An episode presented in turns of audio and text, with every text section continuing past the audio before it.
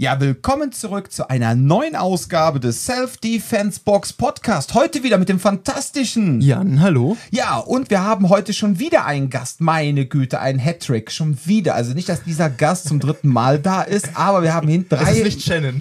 genau, wir haben drei Gäste jetzt hintereinander gehabt und heute ist der liebe Bart da. Hallo Bart. Hallo. Ja, und natürlich ich, sagt der Jack, ne, der Dom. Ich bin auch wieder da. Hallo zusammen. Ja, lach nicht, ich muss Hallo sagen, sonst haben wir wieder Beschwerdebriefe. Sie wieder ne? beleidigt, genau. Ja, ja. Okay. So, da hatten wir schon mal so eine Phase. genau. Ja, ja wo, was hat der Bart jetzt wieder mit uns zu tun? Also, der liebe Bart ähm, ist hauptberuflich äh, Türsteher. Ja, kann ja, man so sagen. Ja. Kann man so sagen. Und ich kenne ihn äh, vom BMX-Fahren er ist auch so unsere gemeinsame Verbindung, ist auch wieder der liebe Janosch, ne? BMX Janosch, den ja auch der Mario Stapel kennt. Glaubst Alle du, Leute, auf dem, auf dem Pass eingetragen, BMX Janosch? Ja, das ist, glaube ich, sein Künstlername. Steht auf dem Pass. Was steht da drauf? Obi-Hörnchen. Ah, Obi-Hörnchen. jeder kennt den.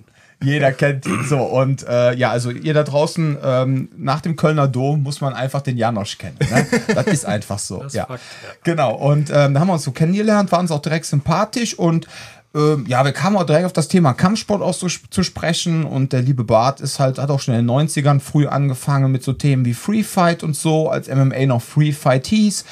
Und ja, Jan, ach Jan, ja, Jan ist auch da, ne? Aber ich nein, auch da, ich meinte, genau, hallo. nein, aber Bart ist halt einfach, ja, Türsteher. Und ich finde das halt so Hammer an dir, dass du halt so hervorragend einfach, wie du mit den Menschen kommunizierst an der Tür, aber dass du halt auch, wenn es drauf ankommt, kein Kind von Traurigkeit bist. Ja, genau. Im Notfall sage ich immer, muss man auch liefern können, wenn einer bestellt. ja. Und ähm, das Problem, glaube ich, ist auch einfach, dass viele, gerade diese, dass viele diese Sicherheitsleute oder Security-Türsteher-Typen, die diesen Traum haben, irgendwann äh, am Wochenende da stehen und unter der Woche sind die niemand und dann haben die auf einmal eine Weste an oder eine, naja, eine Sicherheits Sicherheitsmitarbeiterjacke, die die ein bisschen breiter macht. Und ähm, dann sind die wer und dann schalten die auch ganz schnell um zu äh, in den Arschloch-Modus. Ja. Und das braucht man eigentlich überhaupt nicht. Genau. Ja, weil es letztendlich auch, ich gehe jetzt mal davon aus, auch eine Gefährdung des Teams darstellt. Ne? Wenn man jetzt mit mehreren Leuten an der Türe ist und man hat dann da so einen Krawallmacher stehen, wo du weißt, der ist direkt auf, äh, ja, auf 180, das ist ja wahrscheinlich auch eine Gefährdung fürs ganze Team, oder? Ja, genau, diese kurze Zündschnur, das nützt halt keinem was, weil du im Endeffekt, ähm, genau, du gefährdest alle damit und das nächste ist einfach, wenn du, du gehst mit deinen Freunden, du sitzt zu Hause abends, du säufst vor, du ähm, chillst, entspannst, gehst los, willst in den Laden gehen und die ersten, die du triffst, ist immer Türsteher oder ähm, Sorterin oder was auch immer. Und wenn die scheiße zu dir sind, dann ist der Abend gelaufen so. Und da versuchen ich oder wir, mein Team, also ich funktioniere auch nur gut, wenn das ein Team ist, äh, dass wir da zusammen irgendwie mh, jeden gleich behandeln, der da hinkommt und aber auch versuchen den Leuten zu sagen, ey, ihr seid willkommen, aber wenn ihr ein Arschloch seid oder blöd seid, seid ihr halt nicht willkommen und deswegen kommt ihr heute hier nicht rein, in welcher Form auch immer. Ja. Genau. Aber ihr seht das halt auch so, dass ihr quasi Dienstleister seid, dass eure Aufgabe es ist, dass die Leute einen guten Abend haben, ja, und dass sie natürlich dann auch schon einen guten Einstieg in den Abend haben, ne? Und nicht, äh, also ich meine jetzt, wenn, sie, wenn, wenn du jetzt an der Türe schon blöd angemacht wirst, ja, dann, wie du gerade schon sagtest, dann ist der Abend ja oftmals schon gelaufen, dann gehen die Leute auf einmal mit schon mit so einer Grundaggression auch teilweise rein, ne? Oder, oder sie kommen nicht rein und äh, fangen an, draußen Stress zu machen. Aber da können wir ja auch gleich noch drauf eingehen, auf das ganze Türsteher-Dasein. Yes. Lass uns da erstmal anfangen, äh, wie es losging. Achso, ja. Genau. Also, würden wir sagen, so fangen wir in den 90ern an. Ne? Wie alt bist du eigentlich, Frank? Ich bin jetzt 36. Ja. Und ich habe so mit, ja, ein bisschen später war das so ähm, 15, 16 so angefangen und dann halt bin ich in dieses, äh, damals hieß das noch äh, Cage Fight. Ja. genau, so ein bisschen da reingerutscht. Und das war halt noch so Treffen in der Lagerhalle, ohne großes Pamporium außenrum. Und äh, irgendwann ging das dann los mit äh, Wetten, Einsätze und sowas. Und äh, genau. Dann hat man auch verloren und man hat auch mal gewonnen. Und äh, da gab es keine Regeln, außer wenn einer abklatscht. Also das, der größte Schutz, den man hatte, war ein Mauspad im Maul. Das war es dann auch. Hm. So, ja. Und das waren quasi die Anfänge vom Free Fight in Deutschland. Ja, weiß ich nicht, kann sein, ja. Ich hatte damit, also mit dem Rest von denen nicht so richtig viel zu tun, aber da kamen halt auch Leute hin, die sich das irgendwann, das war so wie, die wollten das nur sehen und mittlerweile gibt es ja, wie heißt das, King of the Streets oder sowas, mhm. genau. Und das wird jetzt alles vermarktet, ja, gab es halt damals nicht. Ja, dass das Ganze so professionell geworden ist. Ja. Ne? Wobei ich persönlich habe ja mit King of the Streets einfach so meine Probleme, mhm. weil ich sag mal so, als ihr damals angefangen habt mit dem Ganzen, ja, ähm, es war halt so in Anfängen, dass dann Dinge schon mal rudimentär sind und äh, ja, ich sag mal undergroundig, alles klar, aber irgendwann entwickelt hat das ganze Thema MMA ja zu einem Sport entwickelt, genau. ja, und ist professionell geworden und in meinen Augen auch weitestgehend sauber. Mhm. So, und dann kommt auf einmal dieses King of the Streets daher, dass man sagt, okay, man macht jetzt vielleicht vielleicht wieder ein etwas raueres Format, ist super.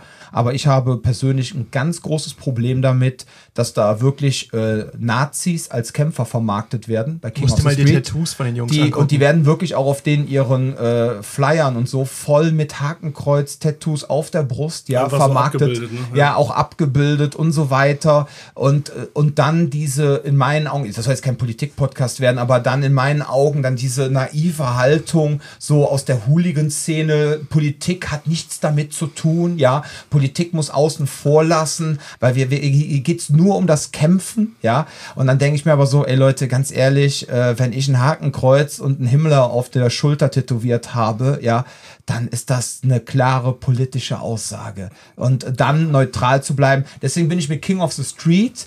Ich finde es interessant anzusehen, so genau, aus ja. kampfsporttechnischer Sicht, ja. vollkommen klar. Recherchezwecken, oder? Ja, auch das, aber ich muss sagen, ich finde halt leider diese Veranstaltung so schlecht, ne? Ja, in dem Moment, wo du den Typen halt so eine Plattform gibst, ähm, im Sinne von, die können sich da zeigen, wie die sind und keiner macht was, mhm. zeigt das ja nach außen hin, okay, es ist egal. Und da kämpfen ja auch, sag ich mal, Leute mit Migrationshintergrund, dass das auch so von denen akzeptiert wird, finde ich auch schwierig. Mm, und das sind ja wahrscheinlich auch Jungs, die teilweise bei diesem super Nazi-Kampf, äh, Kampf der Nibelungen da mitkämpfen und sowas. Das ja, gibt's ja, ja auch noch so, ne? Und wenn die die, also das ist ja alles nicht weit weg voneinander. Das ist das Problem an der ganzen Geschichte, glaube ich. Ja, und man muss ganz klar sagen, unser Ausbilder Sharia Richman, ne, der hatte, ja. wir hatten früher jemanden in Schweden, der ähm, auch äh, für ICCS Vertreter war und der aber auch einen großen Hang zum Thema Free Fight hat und ähm, auch äh, Tendenzen in den erlebnisorientierten Fußball. Mhm. Und ähm, als er mit ICCS zu tun hatte, hatte der erstmal nichts mehr damit zu tun und war einfach, wollte ICCS-Instructor werden. Aber dann fing der an, sich immer mehr mit ihr Kings of Streets auseinanderzusetzen und äh, fing wieder, wer weiß, wie soll ich sagen, wie so ein Bumerang, kam mal wieder zu seinen Wurzeln zurück. Er ist rückfällig geworden. Nicht, dass er Nazi ist, weil er selber mhm. äh, hat auch äh, entsprechenden Migrationshintergrund, also er sieht alles andere aus wie der typische Schwede, aber er ging halt wieder so zu diesem Undergroundigen zurück und dann rief er irgendwann mal Scharia an und meinte so, pass mal auf, ich habe mit denen gesprochen und jetzt wird es nämlich interessant, dieses ja, hier geht's nicht um Politik, ist alles Bullshit, weil man überlegte, ob man nicht einen jüdischen Kämpfer vom Scharia nimmt, der dann gegen einen von den Nazis, ja. Und Leute, das, das ist jetzt ähm, ganz im Ernst, das ist jetzt hier kein so ein Rausgehaue, nur weil jetzt irgendwelche Leute konservative Parteien wählen, dass man dann direkt sagt, das ist ein Nazi. Also darum geht's gar nicht, sondern mhm. diese Leute sind wirklich überzeugte Nazis. Nicht die ganze Veranstalter, aber einzelne Kämpfer davon. Und dann sollte quasi der jüdische Kämpfer gegen von Scharia gegen den Nazi kämpfen. Und dann denke ich mir so, Moment mal, äh, ich keine dachte, es geht gar nicht. Genau, es ist keine politische Veranstaltung. Das hat so ein bisschen was von, von Wrestling dann, ne? von dem amerikanischen, von dem WWE, so von, ja, ja jetzt werden diese beiden Parteien so hochgehypt, ja. genau. Aber das ist auch so der Punkt, wenn du die mal anguckst, auch so die Flyer oder die, die, die, die Thumbnails von den Videos oder sowas, dann siehst du teilweise auf den Thumbnails halt irgendwo Wolfsruten auf den Schultern oder halt riesen Hakenkreuz. Das war nicht, ja. das war nicht übertrieben, also so sehen die teilweise aus, weil in Deutschland ist das Ganze ja auf jeden Fall auch stark sanktioniert, aber beispielsweise in den skandinavischen Ländern steht da soweit, glaube ich, keine Strafe drauf. Deswegen haben diese Leute teilweise einfach offen solche Tattoos auf, irgendwo auf sich abgebildet. Mhm. Und das sieht man halt in diesen Kämpfen. Das ist ein bisschen, also ich weiß, was du meinst, mit diesem, diesem komischen Undertouch, den das Ganze ja. auf jeden Fall hat.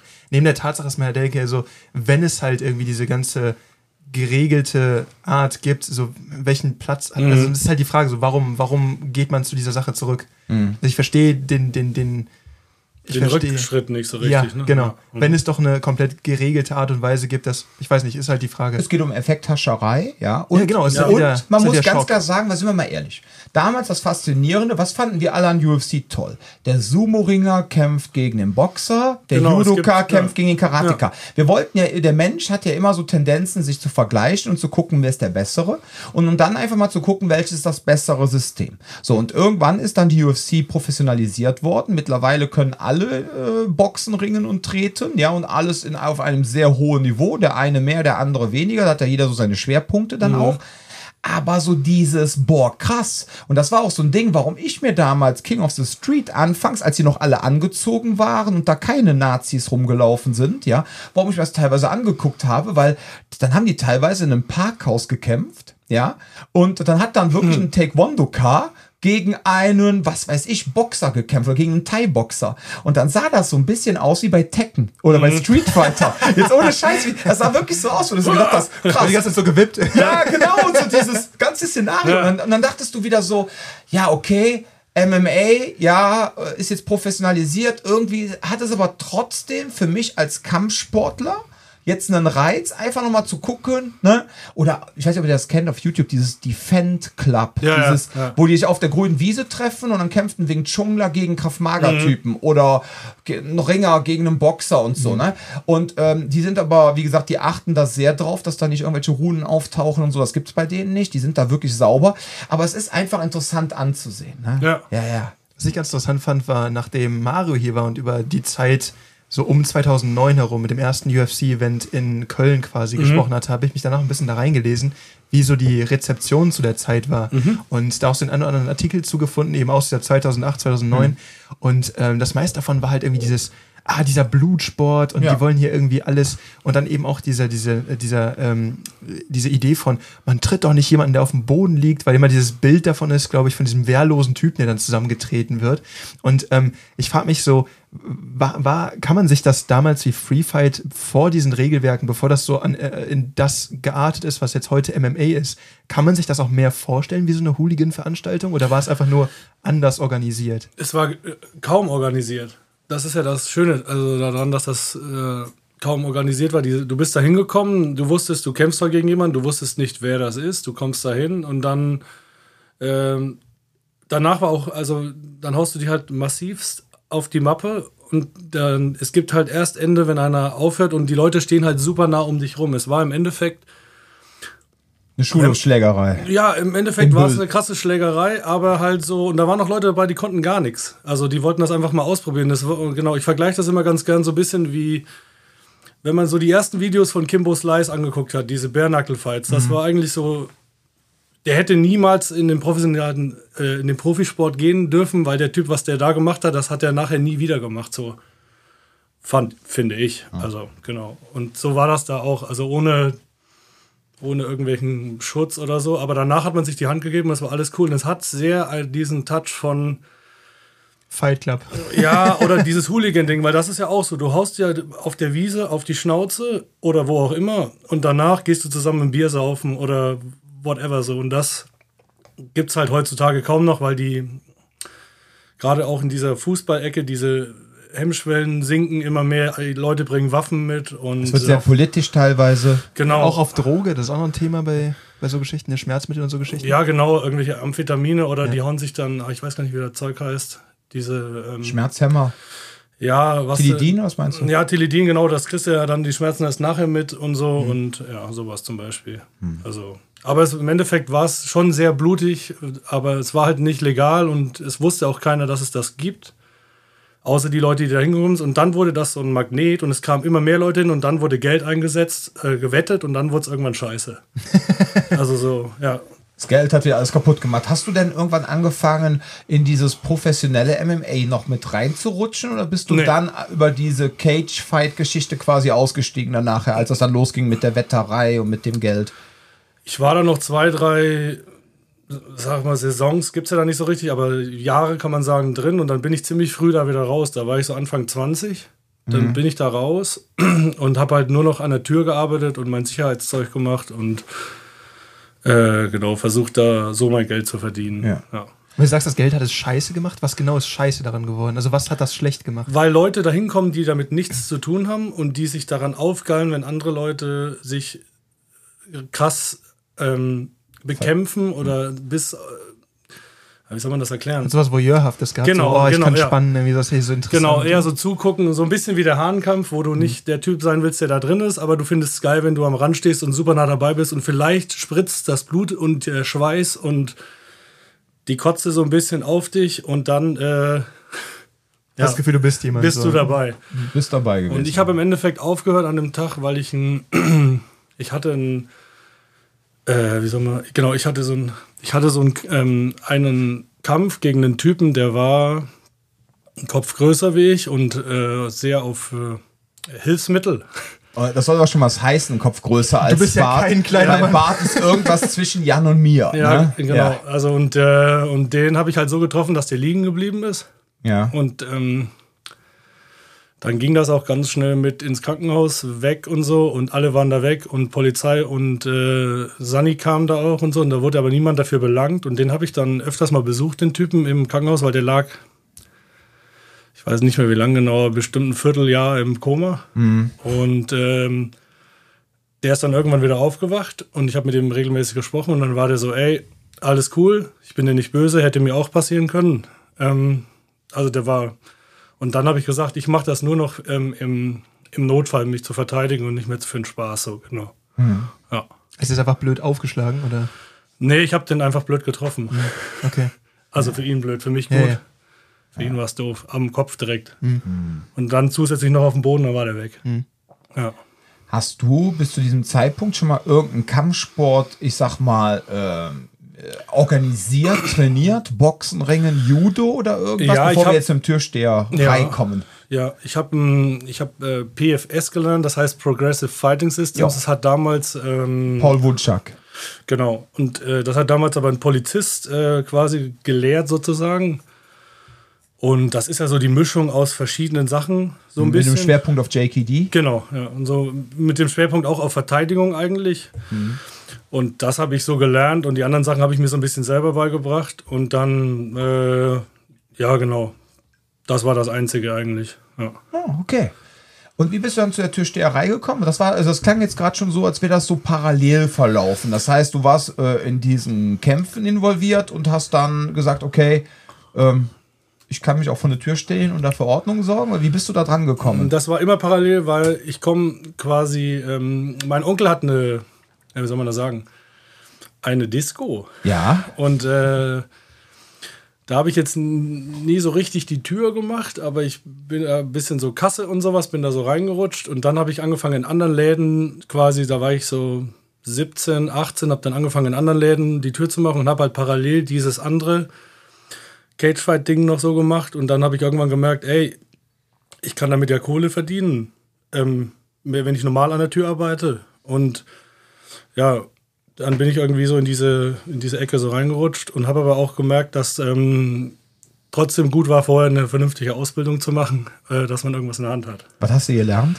Ich bin gelernter Steinmetz und Bildhauer und Erzieher. Also, Was eine Moment, Kombi, wie geil also- ist das denn? Äh, also das heißt, du hast zwei Ausbildungen nicht, nicht gemacht. Erzieher, es heißt Kinderpfleger, hieß es damals. Ah, noch. okay. Entschuldigung. Und du hast alle zwei Ausbildungen abgeschlossen? Ja. ja. Genau. Jan ist Ist gerade. mega. ja, ich meine, Bildhauer und Kindererzieher, Kinderpfleger, da kommt ja, ist ja ähnlich, ne? Ja, bisschen Mary genau. Poppins, ein bisschen Obelix. Das Genau. super. genau, sowas. Ja. Ja, wie sagte äh, Colonel Troutman damals zu Rambo, ähm, äh, John, du kannst dich nicht vor dem verstecken. Du warst schon immer da, ich habe dich nur freigelegt.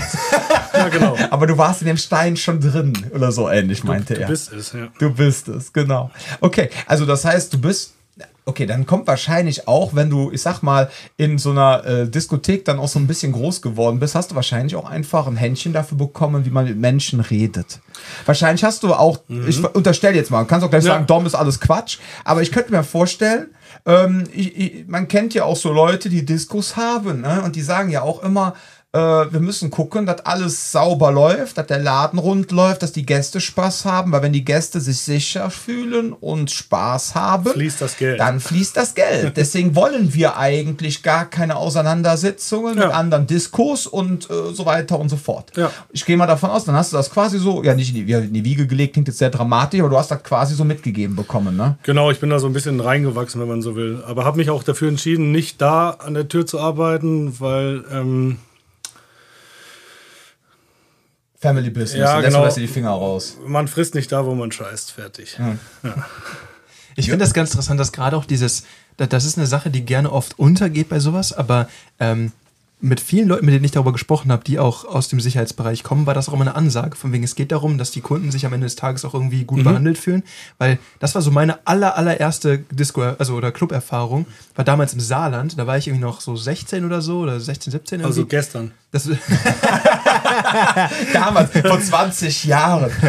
Ja, das ist jetzt schon Als ein bisschen noch her. flüssig war. Das ist schon ein bisschen her jetzt. Aber ähm, ja. da bin ich halt reingegangen und da war eben genau so ein Typ, ne? Steht da vorne und man darf jetzt derzeit noch nicht länger als, ne? Das ist ja in Deutschland wie ganz Mit Mutti-Zettel und so, ne? So, ja, ja. Bis 24 Uhr. Hast ja. ein Bändchen bekommen. Und dann, dann meinte der Typ, mich hat mich so zur Seite gezogen und hat mir einfach angefangen zu drohen. Wenn ich um 0 Uhr nicht draußen wäre, ne, würde er mich finden und bla bla bla. Und ich so, Alter, ich will gerade euren Laden einfach nur ein bisschen feiern.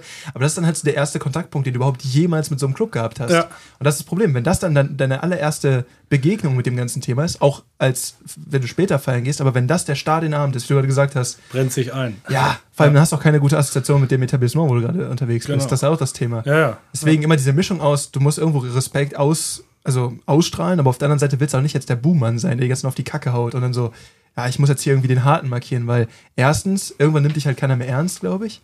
Du kannst halt nur so oft Bu sagen. Genau. und zweitens, du musst halt auch irgendwo noch eine Ausstrahlung haben, wo die Leute Bock haben, da reinzugehen. Das ist ja das, was du eben meintest. Ne? Wenn man was verspricht, muss man auch liefern. Genau, also du kannst, kannst nicht nur da sitzen und krass aussehen, sondern du musst auch ein bisschen, also du musst halt auch im Notfall agieren können. Und äh, von diesen Typen, die äh, krass aussehen, gibt es zu viele und die, die nichts können, gibt es noch mehr. Also die Kombination quasi. Hm. Da gab es ja, da gab's ja irgendwann mal dieses Ding mit dem 34a, ne? Ja. Da wollte man ja dann, äh, ich sag mal, so ein bisschen dem ganzen Einhalt gebieten. Aber so wirklich ist da nicht viel passiert, außer dass alle den 34a gemacht haben und du hast die gleichen Puppeköpfe wieder vor der Tür stehen. Ja, oder? genau. Du hast, das Ding ist halt im Endeffekt die IHK. Ja. Hat sich, glaube ich, was Schlaues überlegt und dachte so, ja, wir machen noch ein Reglement und ähm, äh, sagen, ja, ihr müsst diesen Schein machen. Und im Endeffekt ähm, gibt es da tausend Diskussionen drüber und es gibt Leute, die sagen, ja, aber es machen ja jetzt nur noch Leute den 34a, die auch diese Prüfung dann äh, wissentlich bestehen können. Und dann kriege ich abends, wenn wir, sag ich mal, mit einer externen Firma arbeiten, was manchmal vorkommt, ähm, stehen dann Leute neben mir, die haben zwar einen 34a-Schein, aber das sind irgendwelche Jungs, die eigentlich äh, noch bei der Mutti zu Hause wohnen oder irgendwo, ähm, wie soll ich? Äh, ja. Genau. Die, die es halt so noch nicht so richtig hingekriegt haben und äh, haben dann diesen Schein, stehen da neben dir, dürfen dann auch Handschellen tragen und ich denke mir so, ey, wem willst du den anlegen außer dir selber? ähm, Klingt nach Kraft-Mager-Instruktor. Genau, ja, und halt, und ja, hast du schon mal irgendwie eine Situation gehabt? Ja, die krasseste Situation, die die dann hatten, war wahrscheinlich, weil der, äh, weil wie die früher in der Schule die Leberwurstbrötchen-Kopfhörer auf hatten, aber das war's dann auch, ne? Also, und ja, also mit so Jungs willst du halt nicht arbeiten und das nützt auch nichts, wenn die diesen, diese Bescheinigung haben und dann nichts können. Und ich bin immer ein Freund davon, wenn jemand einen Laden hat und daran interessiert ist, ein gutes Türteam aufzubauen, macht es auch Sinn, dass man sich diese Leute bindet, in welcher Form auch immer. Und das Beste, was du machen kannst, ist vernünftige Bezahlung und du stellst sie an mit einer Krankenversicherung. Dieses ganze komplette Paket wie eine, ähm, wie eine normale Anstellung. Und wenn du das hast, dann bleiben die Leute auch da und haben Bock auf dich und äh, sind auch bereit, mal einzuspringen und nicht wie bei einer Firma, dann guckt der Typ in seinen Zettel, ja, der hat heute frei, dann schicke ich dir einfach den und dann hast du auch nie ein Gesicht vom Laden, sondern immer nur äh, wechselnde Dienstleister, sag ich mal. Ja, man muss auch bedenken bei dieser ganzen Geschichte, ne, das ist bei euch bestimmt nicht so, aber ähm, das, das sieht man auch immer wieder, wenn du vorher quasi einen, ich sag mal, zwielichtigeren Laden hast, mit zwielichtigeren Personen, mhm. das sind dann auch jetzt ja nicht die Leute, die dann so einen Schein haben. Die stellen weiter irgendwie schwarz Leute ein, die dann irgendwo vor der Tür stehen. Ja. Das ist ja dann auch nicht so, als ob das dann da irgendwas verändern würde. Ja, Moment. Das ist wie in der Gastro. Du hast ja, ja einfach viel Schwarzarbeit. Absolut richtig. Der Punkt ist nämlich der, jetzt kommt wieder die Verwaltungsmenschen-Person äh, hervor. Äh, Verwaltungsluder, genau. Genau. Wenn du Personal einstellst, ich weiß, ob das immer noch gilt, braucht die Person kein 34a. Genau. Dann darf weil sie nämlich Mitarbeiterin ist. Also das heißt, wenn du jetzt ah. eine Diskothek hast, ein Bar oder sonst was und du hast jetzt fünf Mann für dein Team eingestellt, brauchen die keinen 34a zu machen, weil ähm, für alle, achso, übrigens, für alle, die nicht wissen, was 34a bedeutet, äh, 34a Gewerbeordnung. Da geht es darum, dass erlaubt wird, wenn man eine, das ist eine Erlaubnis, dass man halt so im Sicherheitsgewerbe arbeiten darf. Da gibt es auch verschiedene Dinge. Da gibt es einmal den Sachkundenachweis, es gibt nur eine Belehrung. Also das ist schon ein wieder so ein Thema, wo man wirklich sich einarbeiten kann. Sehr diesen, deutsch. Genau, ist ja sehr deutsch. Und das Thema brauchst du aber nicht, wenn die, wenn der Laden dich fester anstellt. Ne? Mhm, genau. Ja. Ja. Ja. Wenn das insofern gar nicht so blöd ist, als dass die Leute, die ich in dem Bereich kenne, halt auch immer erzählt haben, es hat nicht geschadet, auch einfach mal so rechtstechnisch ein bisschen belehrt zu werden. So, was, was darf ich eigentlich, wie viel ist da okay und so weiter und so fort. Schadet nicht, so sagen wir es mal ja. so. Ja, wenn du jetzt nicht gerade wie äh, Bart da quasi äh, mit so einem gesunden Streets, in so eine gesunde Street Smartness reingeboren wirst, ja, und du bist wirklich einfach nur, ich kann nichts, ne? Äh, weil jetzt im Ernst, das ist jetzt echt nicht böse gemeint, Leute, aber ne, Geschichten aus dem Jobcenter, ne? also Geschichten aus dem Polanergarten. ja? Ähm, der Punkt ist einfach der, äh, wenn einer nichts konnte, ja, ähm, dann haben wir geguckt, dass der zumindest in 34a diese Belehrung mitmacht. Kriegst du ja? den da unter, ne? Genau, dann kriegst du den da vielleicht unter. Dann hast du geguckt, okay, der schafft vielleicht sogar den, vier, den Sachkundenachweis, das war dann das nächste Level. Dann die nächste Ebene war Gabelstaplerführerschein, ja, Gabelstaplerfahrer Klaus. Den zwei kannst Wochen du dann, Schulung. Richtig. Dauert eigentlich nur einen Tag, ne? Ja, ja, aber machen sie zwei Wochen draus. So. Ja. Dann, boah, der ist sogar noch eine Stufe mehr. Dann LKW-Führerschein, was wirklich dann für viele eine Challenge ist. Und wenn einer wirklich die Speerspitze war, ne, auch kognitiv, dann durfte er den LKW-Führerschein und den Busführerschein machen. Das waren damals mal locker 15.000, 16.000 mhm. Euro. Jetzt kannst du aber sehen, wie das so auch von der Arbeitsförderung so ein Ding ist. Wenn du dann jemanden da sitzen hast und dann wird dann gesagt, oh Gott, was machen wir jetzt mit dem? Ach komm, 34a, aber nur die Belehrung. Ja, und ich glaube, was sind da, zwei Tage oder sowas? Da kriegst ja, du, glaube ich, einen erzählt, ja. ne? Und wenn du dann nicht eingeschlafen bist, dann hast du deine Belehrung. Das, ich habe damals äh, ein Praktikum mal in einer, in einer Arztpraxis gemacht und dafür musste ich auch so eine. Ähm, du musstest so ein Hygieneding haben. Genau, ne? so ein, Hygieneding. Ja, ja. Da war es auch so, du setzt dich in den Raum, du bist auch eigentlich nur halb anwesend geistig irgendwie. Ja, der, ja. der Frikadellenschalen ist das, ne? Ja, genau. ja, das Ding musst du ja auch machen, wenn du Frikadellen verkaufst. Ja, genau, deswegen heißt das so. Wie heißt das nochmal? Hygiene... Ich habe keine Ahnung. Das war irgendeine Hygiene Hygiene-Sachkunde oder irgendwie sowas, ne? Ja. Du musst auch regelmäßig erneuern, ne, wenn du so daran ja, genau. arbeitest. Aber das war genau das Thema, wo du merkst, also auch von überall her, ne? Aber immer so, ja, setzen Sie sich mal hin, hören Sie mal eine halbe Stunde zu und dann, wenn Sie abschalten, so, okay, wir müssen das hier abreißen, wird die dann später einen Haken gesetzt, dann ist gut.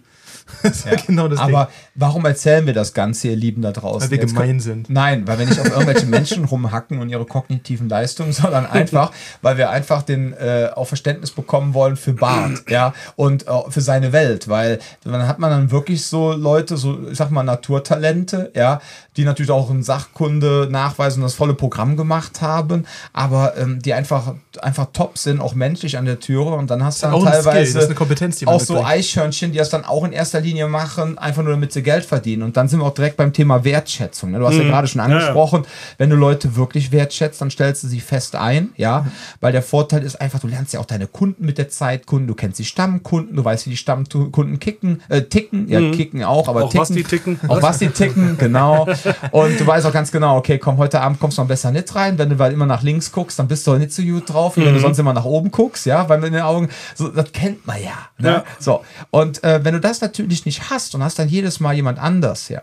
Aber wie ist das denn so mit der Wertschätzung? Da hast du ja auch Geschichten erlebt, wir wollen jetzt keine Namen nennen, aber auch teilweise hast du mir mal erzählt, so harte Preisverhandlungen, beziehungsweise das, was dich ja wirklich persönlich richtig getroffen hat. Und wenn du willst, können wir das jetzt gerne so als Therapiestunde machen, damit das ja. nochmal schön richtig mal gerne. dieses Ding nach dem Motto, hör mal, wir können, lieber Bart, wir können ja jetzt mal Stunden reduzieren, weil wir brauchen euch ja gar nicht. Es läuft ja so gut. Genau, man baut was auf, dann läuft der Laden sehr gut und dann wird einem nach anderthalb Jahren gesagt, ja, läuft doch super. Ähm, das läuft ja so gut, dass wir sogar jetzt wieder weniger, äh, dass ihr weniger Stunden kommen könnt und dann kommt ihr erst, wenn der Laden schon zwei, drei Stunden offen ist. Und eigentlich weiß jeder, dass wenn man den Laden aufmacht, ist die wichtigste Zeit und eine Stunde oder zwei Stunden vor Schluss, weil das sind immer die Zeiten, wo es knallt. So. Und ähm, weil wenn ich in den Laden reinkomme und da ist schon volle Besetzung, dann kann ich nichts mehr machen. Also dann kann ich nochmal durchgehen und zählen, wie viele Leute da sind. Aber ich sag mal so, die Leute, die ich da drin habe, die ich nicht da drin haben will, und das sieht man ziemlich schnell, wenn man das lange macht, äh, die habe ich ja da drin und dann kann ich schlecht hingehen und sagen, Jungs, äh, ihr müsst jetzt mal gehen oder sorry Mädels, heute werden hier keine Handtaschen geklaut, das müsst ihr in einem anderen Laden machen. Aber die sind ja dann schon da, aus dem Grund, weil man denkt, man spart was ein und lässt Leute später kommen. Das ist äh, Trugschluss, genau, macht keinen Sinn. Das ist ja auch geil, einfach Sicherheit wegzurationalisieren. So, äh, funktioniert das super. Ja, aber es ist auch, es ist, ich finde, das ist ein absoluter Disrespekt. Das die wissen gar nicht, absolut. was der Bart und sein Team ja, da geleistet haben. Vor allem das Entscheidende dabei ist ja, warum ist denn der Zustand so? Ja, genau. genauso wie ein Krankenhäuser ja. Pflegepersonal wegzurationalisieren. Ja, ja, genau. so, ja, dann wird es halt scheiße. Das ist halt das Problem irgendwie. Ja. Und was ich halt, den, was die Leute, glaube ich, äh, was ich auch den Leuten immer sage, wenn die fragen, ja, könnt ihr das und das für uns machen oder hier dafür, dann sage ich so, ey, pass auf. Ähm, es ist immer so, du zahlst nur für eine Eventualität. Also klar, ich komme da hin, ich habe eine lustige bunte Jacke an und so, aber äh, und ein komisches tätowiertes Gesicht, aber im Endeffekt zahlst du für eine Eventualität und äh, solange nichts passiert, ist ja nichts passiert. Ähm, also hast du nichts davon in deinem Sinne, weil wenn du zum Bäcker gehst, kaufst dir ein paar Brötchen, hast du ein paar Brötchen. Und bei mir hast du halt im Endeffekt nichts in der Hand danach, wenn du so willst. Und das ist das, wenn die das begriffen haben, dass das nicht so ist, dann kann man da weiterreden und dann kann man auch sagen, und dann kommt es zum ja, äh, wie ist das denn? Und die anderen nehmen ja das und das. Und dann sage ich so, ey, pass auf, ich bin der teuerste Typ wahrscheinlich in der ganzen Stadt, aber ich mache es halt auch am besten so. Da sage ich denen so und dann können die sich entscheiden. Und meistens ist es dann so, nee, wir machen das nicht. Dann geht es einmal schief und dann rufen die an und sagen, ja, okay, wir machen das. Und dann sage ich, ja, aber jetzt ist es halt mehr. ja, stabile Verhandlungsstrategie. ja, es ist halt so. Ein bisschen Strafe muss sein, ja. Ne, ist, äh, ich finde das vollkommen in Ordnung. Nee, nee, ich. ja. ich Aber ich muss auch dazu sagen, ich habe das Glück einfach, oder ich habe mir das so angearbeitet, ich muss nicht alles annehmen und kann es mir seit ja, so acht, neun, vielleicht auch zehn Jahren aussuchen, für wen ich das mache und ob ich da Bock drauf habe oder nicht. Und ich habe schon in Köln, keine Ahnung, damals das Jack Hu gemacht. Das war so ein Technoladen von Kumpels von mir, da habe ich ein Team aufgebaut und Gebäude 9 und noch andere Läden und so, genau. Und ich mache das immer, wenn ich was mache, dann mache ich das zu 100 Prozent und dann erreicht man mich auch mal, wenn ich Feierabend habe. Und ich fahre dann gerne auch mal unter der Woche dahin und check das alles, aber die Bereitschaft sinkt halt in dem Moment, wo halt so Einsparmaßnahmen kommen. Und dann muss man sich auch einfach trennen und sagen, hey, ich gehe jetzt einen anderen Weg, macht ihr euer Ding, ich mache meins. Probiert es mit der anderen Tür, ihr werdet damit auf die Fresse fallen und genau das passiert in, ja, passiert halt einfach immer, ist so. Zumal das ist auch eine Sache, das fehlt in meinem Blick oder in meinen Augen auch in, diesem, in der Betrachtung dieser Sache. Das ist ja nicht so wie, du gehst irgendwo hin und berätst dann einfach irgendwie nur, sondern jedes Mal, wenn du an der Tür stehst, hast du ein gewisses einfach Risiko. Und das ja, ist eine Sache, die dann bei der ganzen Nummer irgendwie zu klein, also gerade so, da sprechen wir auch immer wieder mit drüber, ne? Dann hat einer mal irgendwie einen schlechten Nase, äh, Tag, sich die Nase falsch gepudert und auf einmal ist da irgendwie, steht er da mit einer Klinge oder so. Das sind so Sachen, das, das darf man auch nicht irgendwie vernachlässigen, so Geschichten. Genau, und was die Leute auch vergessen ist, ähm, der Ring, sage ich jetzt mal, ne, so diese Innenstadt Kölner Ring-Nummer, die drückt es immer weiter nach außen und die Leute kommen auch immer weiter raus.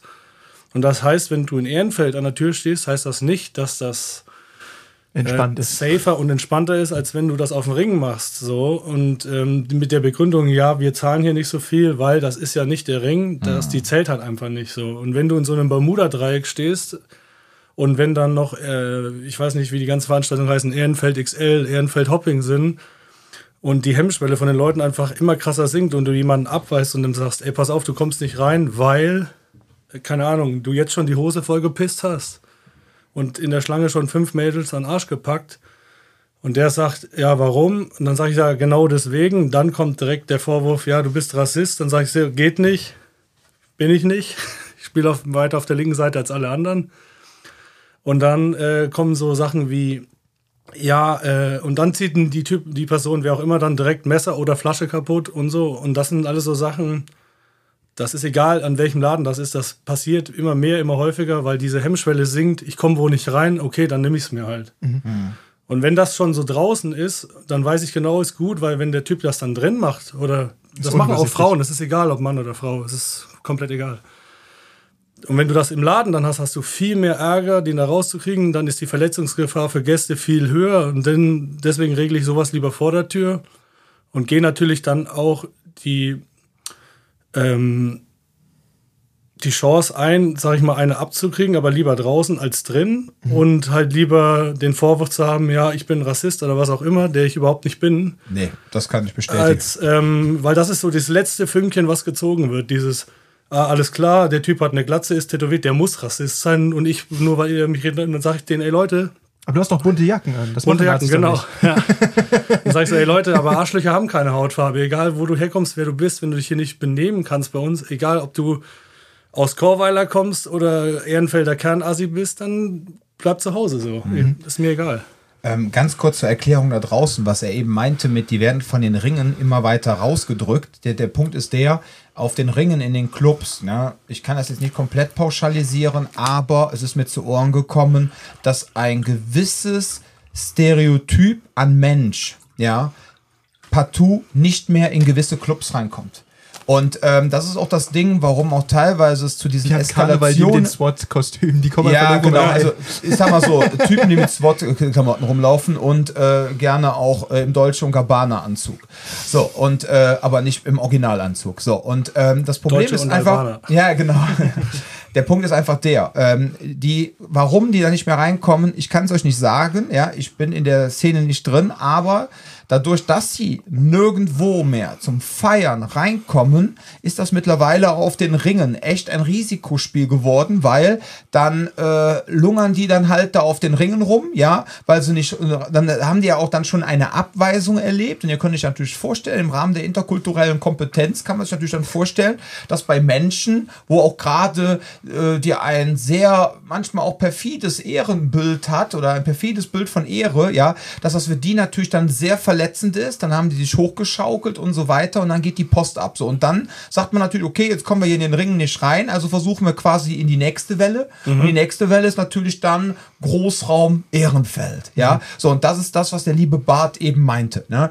Ähm, und man muss natürlich auch ganz klar sagen, und das ist dann auch ein Rüffel an unserer Stadtverwaltung, ja, an die Stadtplanung äh, meine Frau und ich haben letztens mal durchgezählt, wie viel tausende Feier Plätze quasi zerstört worden ja, sind. Also ja. nicht tausende Plätze, tausende Einrichtungen, aber das Volumen, ja. Mhm. Dann haben sie mal durchgegangen, was es alles gab, äh, das Underground und wir haben mal diese ganzen hier äh, Sensor Club. Genau, äh, Heinz Gaul und mhm. die ganzen Dinger. Und dann haben wir mal hochgerechnet, wie viele Leute da reinpassen und wir kamen nachher locker auf viereinhalbtausend ähm, äh, Feierplätze, also wo Menschen feiern können, also wo äh, das Volumen von viereinhalbtausend Menschen. Ja, so, jetzt könnte sich auf Köln verteilen. Genau. Und das, genau, und das war vorher halt alles verteilt, ja. Und dann hattest du auch mehr Clubs und und dann hattest du dann auch Clubs, wo du wusstest, okay, da ist jetzt so eine bestimmte Musikrichtung, die besonders favorisiert wird mhm. von bestimmten Personengruppen und dann können die da hingehen, aber die, können nicht mehr da hingehen. Weil die gibt es nicht mehr. Weil die gibt's nicht mhm. mehr. Und es gibt keine Großraumdiskotheken mehr. Ne? Guck mal, ja. 20 Jahre zurück, was haben sie gemacht? Die erste Welle, ja, wenn man so aus taktischer Sicht sieht, war immer so Tarm Center. Das war so die, ich fängt schon zu lachen, das war so die erste Welle, wo quasi auch die ganze Landbevölkerung dann als erstes mit ihren Golf GTIs hingefahren ist und ihren Opel GSIs, ja. So, dann waren die halt schon mal da. Aber die gibt es auch nicht mehr. Also wo wollen die Leute feiern? Also geht alles in die Stadt rein, ja. Und dann sind da auch immer weniger Clubs und Diskotheken. Und dann hast du da High Life. Und wenn du dann auch noch Türsteher bist, herzlichen Glückwunsch, ne? Ja, und diese ganzen Bars und belgisches Viertel und so, das ist ja der erste Puffer quasi. Die können das gar nicht auffangen, weil so viel Platz haben die überhaupt nicht für die Leute. Und dann hängen die halt draußen rum und dann gibt es draußen Ärger. Genau. Das ist auch eine andere Art von Lokales. Ne? Jetzt im belgischen Viertel hast du halt auch viele Kneipen, viel genau, mehr so weggehen. So dieses Kölsch-Kneipen-Ding genau. und so und entspannt. Das hat weniger Feiern und, und, wirklich Club. Das hast du ja in dem belgischen Viertel weniger. Es gibt jetzt wieder zwei Läden, die hoffentlich bald hier aufmachen, aber die können das natürlich auch nicht alleine abfangen. So. Mhm. Und äh, da muss man einfach gucken, wo das jetzt äh, alles hingeht. Und ich habe gehört, in der Vitale-Straße macht auch was auf, ne? Genau. Ja, so Techno-Mädchen, aber es sind auch wieder, glaube ich, nur für 400, 600 Leute, ne? Genau. Und, äh, aber wenigstens was. Und dann die Auflagen für neue Läden werden halt auch so, also ich kriege das mit, weil Freunde von mir die teilweise betreiben oder wollen und die Auflagen und Bauvorschriften sind so abartig, dass denen so viele Steine in, äh, in, den Weg gelegt werden, dass die gar nicht mehr irgendwann sagen, ey, ich habe keinen Bock mehr oder du hast nicht den finanziellen Background und sagen, okay, ich muss jetzt aufhören, so. Ich, ich äh, kann das nicht weitermachen, weil Anwohner Schutz, was auch immer so und dann äh, Lautstärke, Begrenzung und ja genau, da muss man einfach gucken, wo das jetzt hingeht, weil die können nicht einfach alles zumachen, alles vollklatschen mit Betonbrotkästen im Sinne von Wohnungen und die ganzen Leute müssen ja auch irgendwo hingehen zum, äh, für Kultur und Feierei und so. Ja. Mhm. Ja, und vor allem das Traurige, das heißt, das Krasse ist ja, man sieht ja, es, es, entsteht immer mehr eine Stadtflucht. Das ist aber dann für die Leute ab 30. Also zwischen 30 und 50 äh, ziehen die Leute immer wieder immer mehr aufs Land. Mhm. Und zwischen 18 und 25 beginnt dann quasi die Landflucht. Das heißt, die ganzen jungen Menschen kommen quasi in die Stadt hinein, ja. Aber ähm, weil sie denken, bei, bei ihnen auf dem Land gibt es nichts, ne? Aber dann kommen sie in die Stadt rein es ist zwar immer noch mehr als früher bei ihnen auf dem Dorf, aber es ist nicht mehr so wie früher, ja. Und dann hast du auf einmal, äh, was weiß ich, wahrscheinlich wirst du dann in zehn Jahren, wirst du 50 Prozent oder 60, 70 Prozent dann in so Großstädten Menschen zwischen 18 und 25 haben, aber du hast gar kein Angebot für die. Ja, ja, und das Problem dabei ist halt auch einfach, das hast du ja auch erklärt in der Vergangenheit, dass gerade dieses Zuziehen und dann irgendwie mit Mitte 30 wieder wegziehen am besten noch kurz irgendwie aus Jobperspektive kurz einmal irgendwie nach Köln gezogen, fünf, sechs Jahre hier geblieben, weggezogen. Das treibt ja auch die Preise extrem hoch.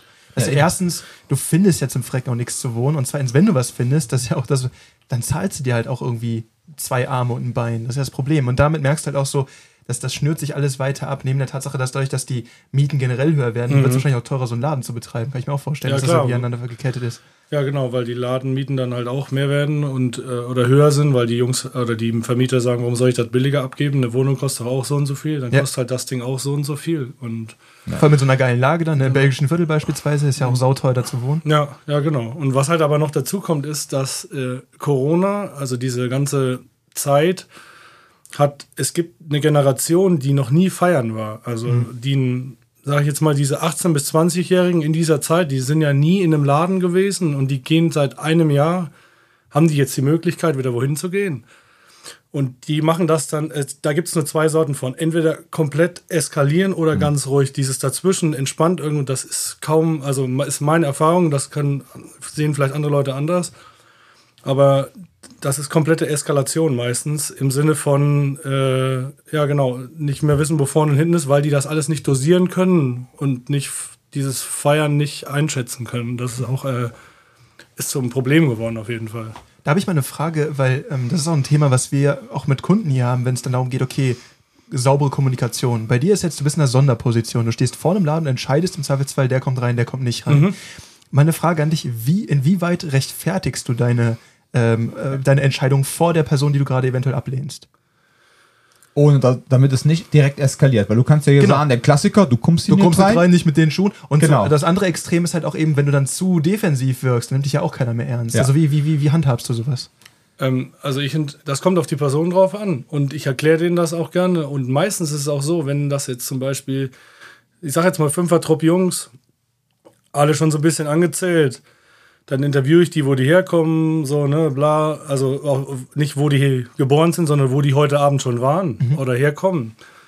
Äh, und dann sage ich so, ey Jungs, ich glaube, das ist nichts für euch und erklär, versuche denen das so entspannt zu erklären. Und wenn die dann, du merkst direkt an der Reaktion, okay, ähm, ja, cool, danke, äh, wir gehen woanders hin. Und dann kannst du die immer noch mal zurückholen. Und das hat auch was damit zu tun, die einschätzen zu können, zu sagen, ey, pass auf, ihr habt so entspannt reagiert wenn ihr Bock okay. habt, kommt rein, guckt euch das an. So, ich habe keinen Bock da reinzukommen, ich habe keinen Bock auf Arbeit. Benehmt euch und viel Spaß. Und das wissen die Leute, glaube ich, viel mehr zu schätzen, als wenn man immer so, naja, du kommst hier nicht rein und dann keine Begründung oder äh, genau. Also da habe ich eigentlich immer gute Erfahrungen mitgemacht. Und leider ist es aber auch so, wenn du jemanden abweist ähm, und du hast schon das dumme Gefühl, wenn die sich in die Schlange stellen, dann bin ich auch so fair und gehe hin und sage denen in der Schlange, ey, geht woanders hin, das macht halt keinen Sinn für euch.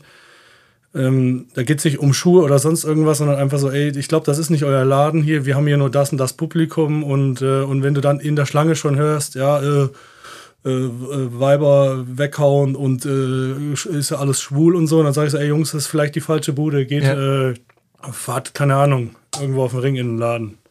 Also vielleicht ist das eher euer Ding. Also du versuchst quasi dann im Moment denen zu erklären, warum das auch nicht genau. zu denen passt. Ja, ja. Und nicht ja, nur, warum jetzt du nicht nur einfach stumm so, ey, du kommst nicht rein, so dieses Klassische, weil das ist ja Quatsch. Also man muss ja denen auch sagen, warum die nicht reinkommen. Vor allem sonst wirst muss du halt man nicht, Zielscheibe, ne? Genau, muss man natürlich nicht, aber finde ich immer besser äh, und das kannst du jedem erklären. Mhm. Also egal, wer das ist, genau. Aber das ist interessant, das heißt, du zeigst denen quasi, warum es in deren Sinne ist, nicht da reinzugehen, okay? Ja, oder warum es halt vielleicht, und ich sag denen vielleicht auch, ey, das ist vielleicht heute nichts für euch, weil heute ist hier eine andere Party, kommt morgen nochmal, da ist das und das. Mhm. So. Und damit genau. verlieren die auch nicht Gesicht. Genau, da verlieren ja. die kein Gesicht. Und die nehme ich aber auch ernst und dann, genau, funktioniert das so ganz, also so habe ich das eigentlich immer gut geregelt. Und dann hast du natürlich auch die Typen, die halt komplett aussteigen mit äh, direkt Flasche kaputt machen oder dich als Hurensohn beschimpfen oder was auch immer. Und dann weißt du genau, ey, die Entscheidung war zu 100% richtig. Ja, ja. Aber das ist halt der interessante Punkt, weil du hast in dem Moment, das ist ja der Unterschied zwischen jetzt dir und jemandem, der vielleicht hier nochmal trainiert, dieser, dieser Effekt von, du kannst ja nicht einfach sagen, okay, ich verpiss mich jetzt. Nee, du musst halt stehen bleiben, genau. ja.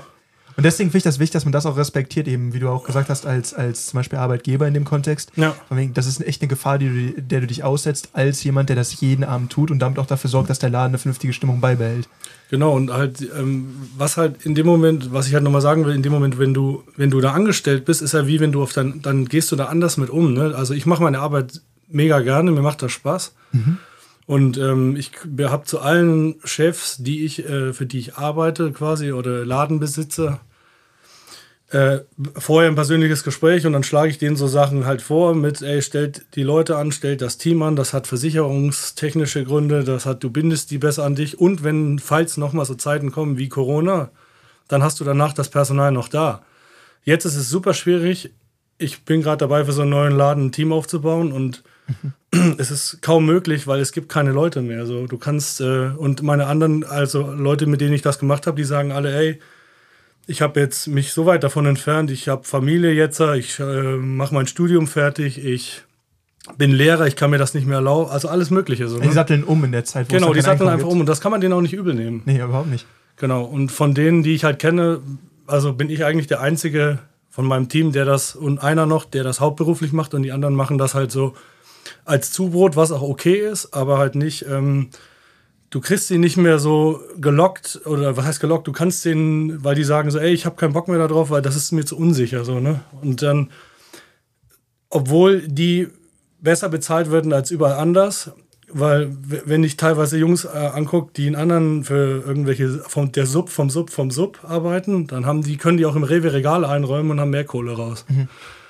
Einmal das und zwar muss und halt gefährden keine anderen. Genau. und das, Außer die Dose, die runterfällt. ja.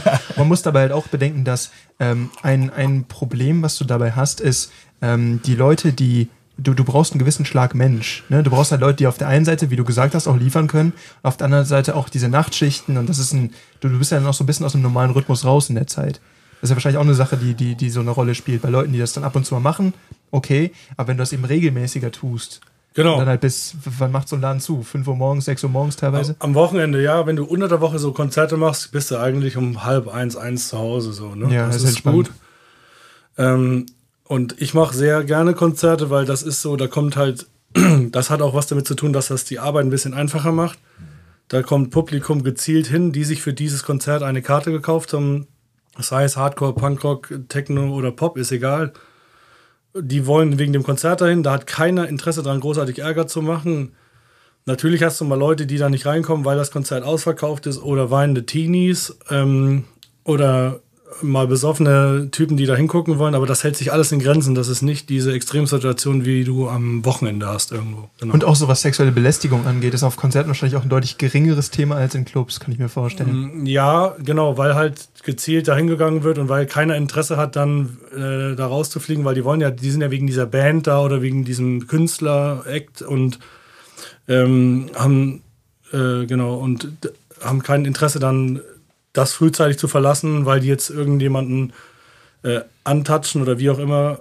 Genau, und dieses, das hast du in Clubs, weil diese Hemmschwelle am Wochenende auch, glaube ich, anders ist. Da spielen mehr Drogen mit rein und mhm. so Sachen, genau. Mhm. Ja.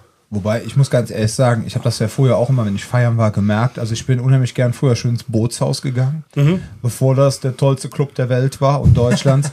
ähm, Ich weiß, ich bin ein Trendsetter, ja, ist okay. Ja, ja. Aber äh, nein, der Punkt ist einfach der, äh, wenn du ich warst früher, Hipster, bevor Hipster sein cool war. Genau, ähm, wenn ich dann 20 Euro Eintritt bezahlt habe ja, für eine Platzhirschparty oder sonst was, dann waren da nur Leute, die auch schon 20 Euro bezahlt haben, also weil sie dahin wollten. Genau. Ja, so. Das Schlimmste war, ich habe ja auch mal eine Zeit lang in der Eifel gelebt. Am schlimmsten sind wirklich Großraumdiskotheken damals gewesen. Mit Flatrate saufen. Mit Flatrate saufen, wo nicht mal der Name des DJs auf dem Flyer stand, sondern einfach nur die Getränkepreise, also mhm. wo quasi der Partyflyer eine Getränkekarte ja. ist. Das war eine Katastrophe.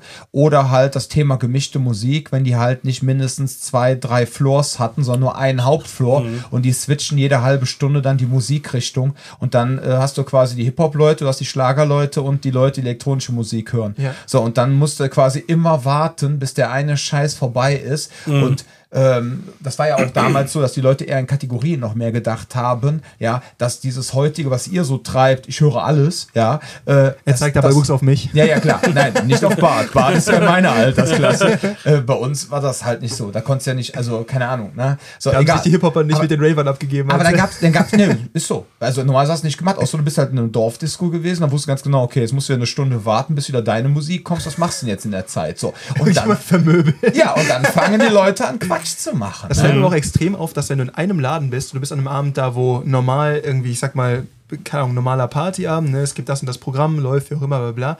Und du bist im selben Laden, aber zu, du hast ja hier in Köln auch viel so eine Kultur von, Künstlern, die ähm, trotzdem in Clubs auftreten. Die sind mhm. dann kleiner, gerade für Hip-Hop ist das super geil. Ich höre sehr gerne Alternative Hip-Hop und das sind teilweise. Was ist denn Alternative Hip-Hop? Ja, das ist dann halt. Spielt da so einer in so einem selbstgestrickten Pullover und äh, hat ja, einen genau. Holzsampler oder? macht er dann Poetry Slam.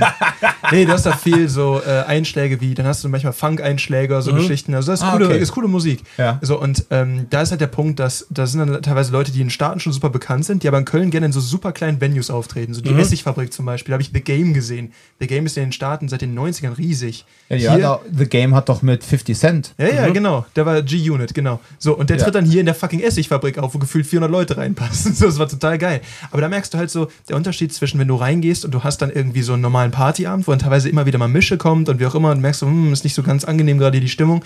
Und du gehst dann am Konzertabend hin, wo jeder mit der Intention dahin geht, jetzt wird zu diesem Künstler abgefeiert. Ja, die Stimmung allein schon vor dem Laden ist eine ganz andere. Vorfreude gegen, okay, jetzt gleich werden jetzt wird hier das und das genommen, ne? jetzt wird hier ja. dann werden ein paar Mädels abgeschleppt, wie auch immer. Das ist eine ganz andere Stimmung dann vor dem Laden. Das hast du beim Konzert nicht.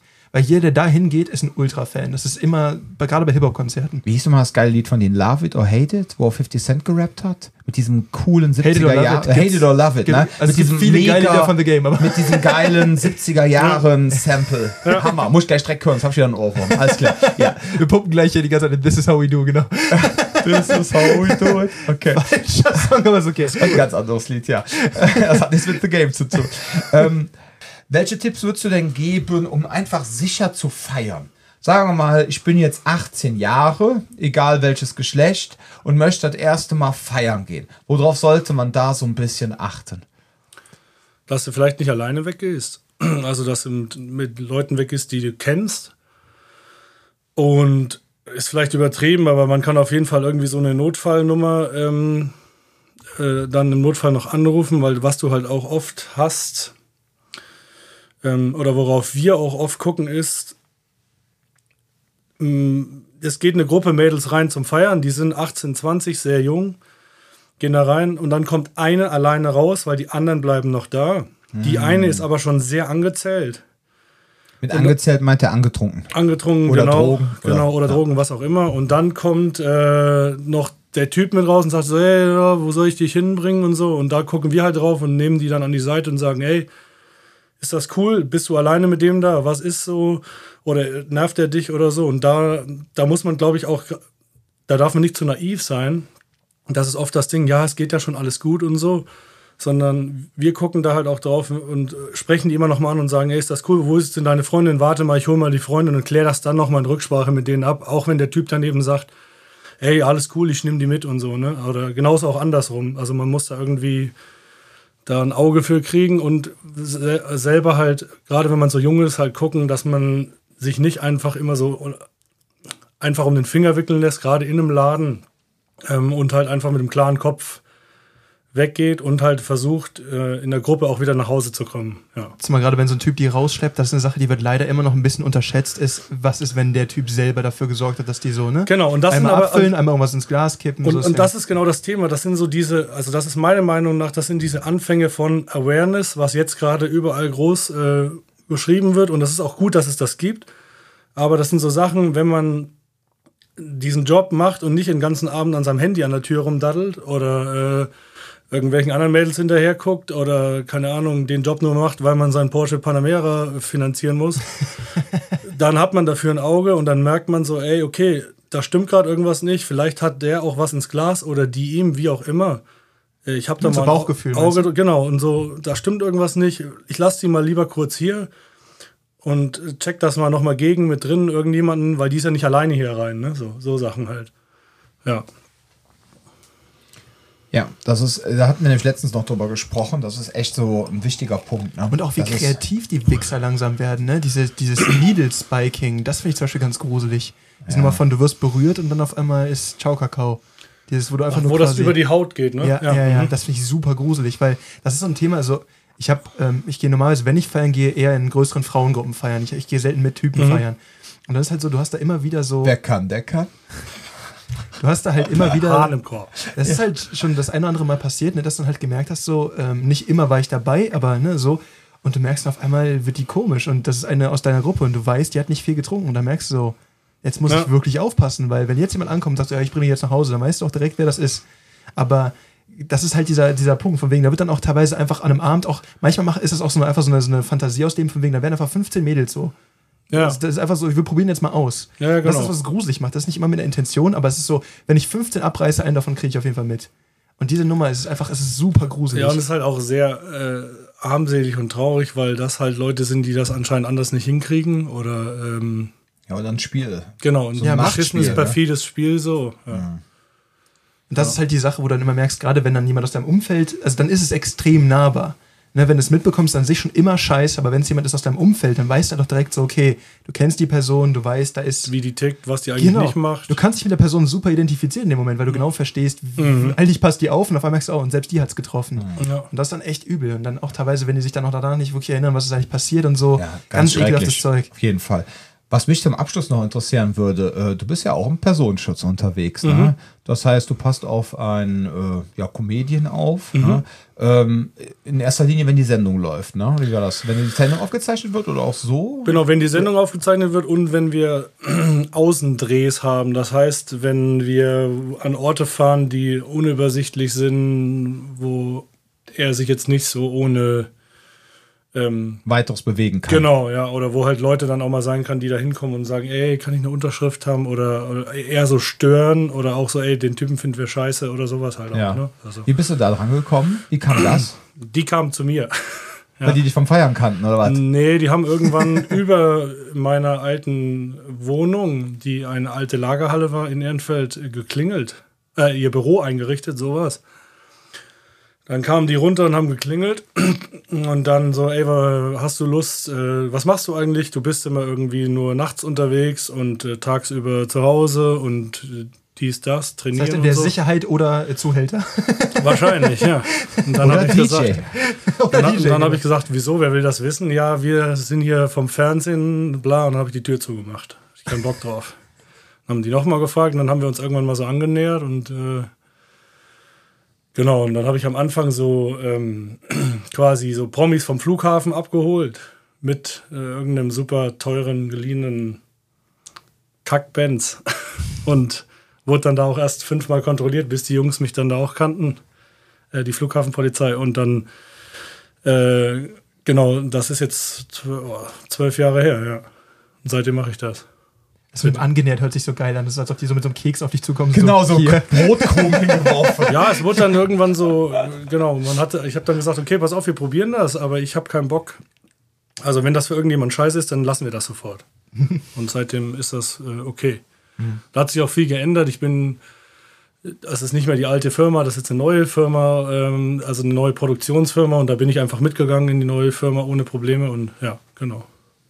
Und das gibt halt auch so ein relativ stabiles Einkommen, wenn halt das auch über Corona oder sowas, wo du dann sagst, okay, das Genau, ich mache das seit zwölf Jahren, ich bin da angestellt und das ist mein Job und das funktioniert super. Ja, ja geil. Ja. Und so kann man das dann auch hauptberuflich machen. ja. Genau. Ich, du kannst auch, ich habe auch Angebote für normal an der Tür gehabt, wo du es hauptberuflich machen kannst. Ähm, aber dann musst du halt, also dann musst du halt deine ganzen Wochenenden immer opfern und mhm. irgendwann ist man in so einem Alter, wo man sagt, ey, ich habe auch Bock am Wochenende mal wegzufahren mit Family oder wem auch immer. Und ich bin auch froh, wenn ich im Sommer mal zwei Monate am Stück einfach frei habe und mhm. äh, mich keiner anruft und sagt, äh, kannst du mal hier und da und genau. Ja. Wie oft machst du dann ungefähr noch Tür im Moment? Also so Gerade ist wieder viel. Also gerade ist so, also drei bis viermal die Woche mhm. und dann noch halt so ein, zwei, ein, eineinhalb Tage dieses Personenschutzding. Das ist schon viel mhm. im Moment wieder, aber ich weiß zum Beispiel, ich habe im Sommer dann auch wieder zweieinhalb Monate frei. Ah, okay. Und dann ist das okay. Genau. Ja. ja. Ja, mit 36 kann man auch noch ein bisschen was reinklotzen. Ja. ja. ja. Ein bisschen was machen. Ja. Wenn du zehn Jahre älter bist, dann machst du wahrscheinlich was anderes. Ja. Oder irgendwie. Oder immer noch das, keine Ahnung. Oder immer noch das, wer weiß, ja. Ja, ja vielleicht machst du auch nur noch den Personenschutz, wer weiß. Ja, genau. Oder vielleicht jetzt in dem neuen Laden, wenn sich da Sachen ergeben, dass ich da mehr Leitung mache und so und dann nicht mehr die ganze Nacht, sondern nur noch vier Stunden anstatt acht oder mal gucken. Ja. Gerade wenn du die Teams aufbaust, könntest du dir auch so die Ausbildung vorstellen? Ich wollte gerade sagen, eigentlich müsstest du Schulungen anbieten. Ja, ich wurde da auch schon oft zu gefragt, hat das aber immer abgelehnt, weil ich gedacht habe, ich habe ja selber gar keinen, also ich habe keine Zertifikat oder sowas. Nee, nee, ich bin halt einfach ich und mache das so, wie ich das für richtig halte und ich glaube, ich mache das gut. Ja. Das aber du hast Street Cred ja, ich habe halt äh, Straßenabitur. Ne? genau. Ja, aber ich glaube, äh, lass uns da mal in Ruhe drüber reden. Ja. Ähm, der Punkt ist der, weil äh, Zertifikate können sich woanders abholen. Ja. Aber dieses Ding, ähm, das zu lernen oder den Leuten vielleicht strukturiert das beizubringen, was du in den letzten Jahrzehnten gemacht hast, ja, und was dir auch teilweise mhm. den Arsch gerettet hat und dich auch zu dem erfolgreichen, äh, ja, ich meine, du bist, im Grunde bist du einer der besten Türsteher Kölns, ja. Äh, ja, danke. Muss, nein, ist einfach so. Ja. Und ähm, wird auch der Titel des Podcasts sein.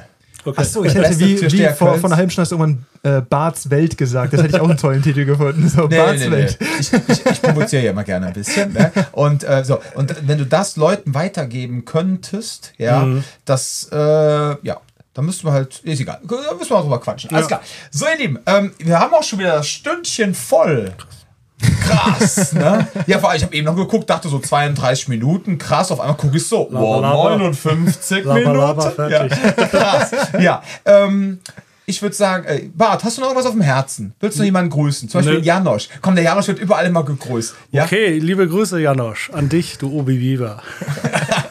Das Witzige ist, der Mario sagt, äh, der Janosch, der, der, hört gar keine Podcasts, das ist für den viel zu anspruchsvoll. Er guckt lieber nur YouTube-Videos, wo bewegte Bilder sind. Und die zeigt er jedem immer den ganzen Tag.